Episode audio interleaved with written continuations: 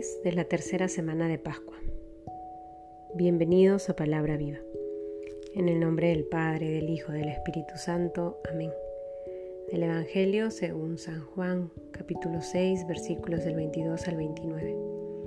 Después de que Jesús hubo saciado a cinco mil hombres, sus discípulos lo vieron caminando sobre el mar. Al día siguiente, la gente que se había quedado al otro lado del mar notó que allí no había habido más que una barca y que Jesús no había embarcado con sus discípulos, sino que sus discípulos se habían marchado solos. Entretanto, unas barcas de Tiberíades llegaron acerca del sitio donde habían comido el pan después que el Señor había dado gracias.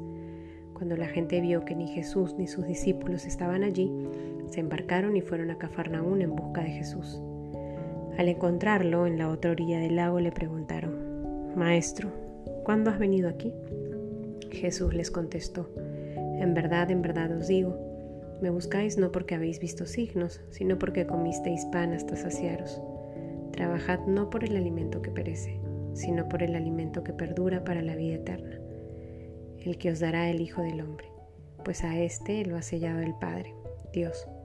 Ellos le preguntaron, ¿y qué tenemos que hacer para realizar las obras de Dios? Respondió Jesús, la obra de Dios es esta, que creáis en el que Él ha enviado. Palabra del Señor. Seguimos avanzando durante esta Pascua, tiempo hermosísimo, para seguir andando en el misterio de la resurrección, misterio que llena de sentido nuestra fe, nuestro camino de vida cristiana. Y leemos los artículos que le siguen a los versículos que le siguen a la multiplicación de los panes y los peces. Y esta vez Jesús, después de haber saciado a esa multitud que buscaba para, para oírle, se va caminando sobre el mar. Luego se encuentra con sus discípulos nuevamente y, y hay una frase, unas palabras de Jesús que creo que hoy nos deben resonar de manera especial en nuestro corazón. En verdad, en verdad os digo, me buscáis no porque habéis visto signos, sino porque comisteis pan hasta saciaros. Palabras duras, llenas de ternura probablemente, pero duras al fin y al cabo. ¿Cuál es el motivo por el cual estás con el Señor? ¿Simplemente porque cumple, entre comillas, tus expectativas? ¿Porque por arte de magia puede devolverte la salud? ¿Puede darte ese trabajo que estás buscando?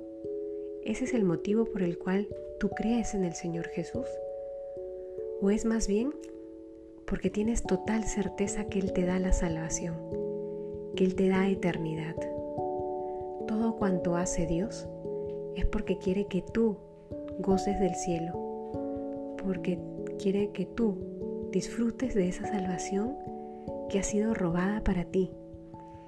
Muchas veces en este camino de la vida terrenal nos podemos distraer con cosas que son importantes, evidentemente, la salud, el trabajo, las relaciones humanas, el trato en la familia, y llenamos nuestra oración con un montón de intenciones en ese plano. Y no está mal, no está mal confiarle al Señor todas esas inquietudes y angustias.